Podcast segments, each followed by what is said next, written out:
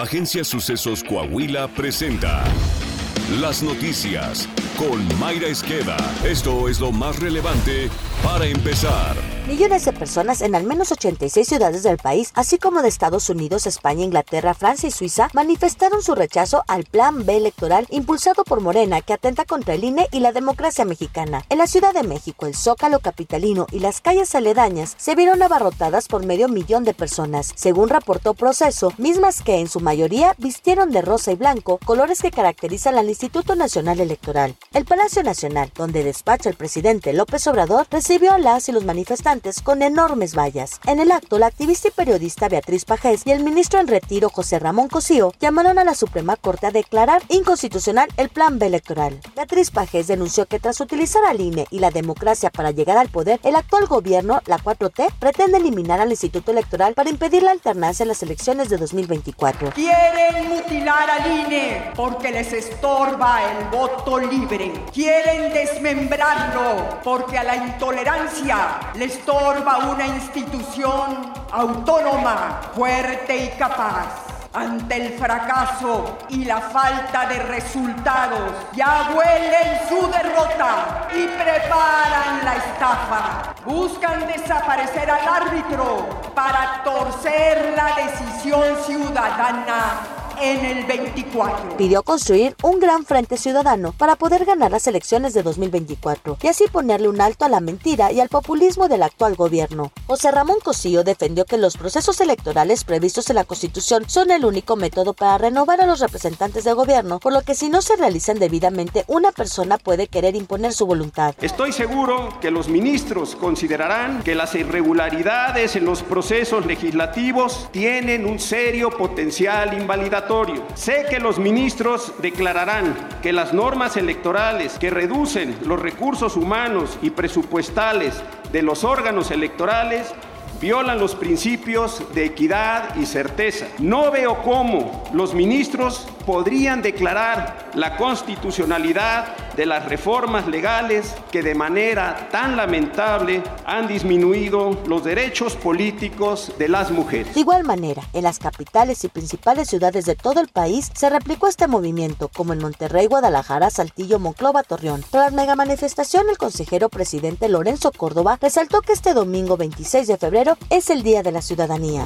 El gobierno de México emitió un nuevo decreto para expropiación de una superficie total de más de 549 mil metros cuadrados correspondientes a 23 inmuebles de propiedad privada en los municipios de Tulum, Felipe Carrillo Puerto, Pacalar y Otón P. Blanco, a favor de la Federación para el tramo 6 del proyecto Tren Maya. La expropiación incluye las construcciones e instalaciones que se encuentren en los bienes inmuebles y que formen parte de ellos, de acuerdo a dicho decreto publicado en el Diario Oficial de la Federación un vehículo militar sufre un accidente durante una persecución de presuntos criminales que dejó un saldo de al menos dos soldados muertos y cuatro heridos en Fresnillo, Zacatecas. Los hechos ocurrieron cuando se registró un ataque armado contra una vivienda. Ante ello, los militares adscritos al 97 Batallón de Infantería emprendieron la persecución contra los civiles armados. Un vehículo militar se accidentó en el que viajaban seis elementos castrenses, de los cuales dos perdieron la vida y el resto fueron trasladados a un hospital.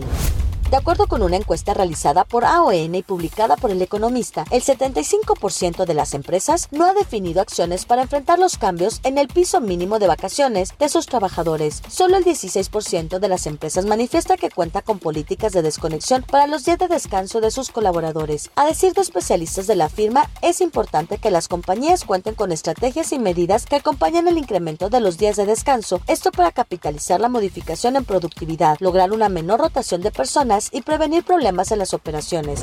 Coahuila. El gobernador Miguel Ángel Riquelme Solís encabezó el arranque de la campaña Todos Unidos contra el Cáncer en Coahuila, evento en el que se anunció la donación de cinco tratamientos de radioterapia para niñas y niños que enfrentan esta enfermedad y que parte de las entradas del teleférico de Torreón serán donadas para Casa Feliz. De la misma manera, el Sanatorio Español se comprometió con otros cinco tratamientos de radioterapia. El mandatario estatal reconoció a Cecilia Marroquín de Murra, presidenta de Casa Feliz, por imprimir tanta entrega, pasión y compromiso a esta causa de apoyar la niñez que lucha principalmente contra el cáncer. Riquelme Solís hizo hincapié en la unión de autoridades y empresarios, pues la solidaridad de los habitantes de la comarca lagunera siempre se extiende más allá. Afirmó que antes de concluir su periodo reunirá a más empresarios diferentes a los que ya apoyan para que se sumen con más tratamientos de este tipo. Saltillo. A fin de reforzar el servicio en la ciudad, el gobierno municipal de Saltillo sumará cinco camiones de recolección de basura más al parque vehicular. José María Frostro Sillera, alcalde de Saltillo, informó que en fechas próximas se incorporarán estos cinco camiones a las 138 rutas de recolección que brindan servicio en toda la ciudad de Saltillo. Señaló que estas nuevas unidades están casi listas y serán los próximos días cuando se realice la entrega oficial y su inmediata puesta en marcha en el servicio. En cuanto hace el programa de bacheo, el alcalde José María Frostro Siller informó que son ya 8.649 los baches que el gobierno municipal de Saltillo ha atendido en lo que va del presente año. Recordó que la ciudadanía puede reportar un bache al número 072 de Atención Ciudadana de Saltillo.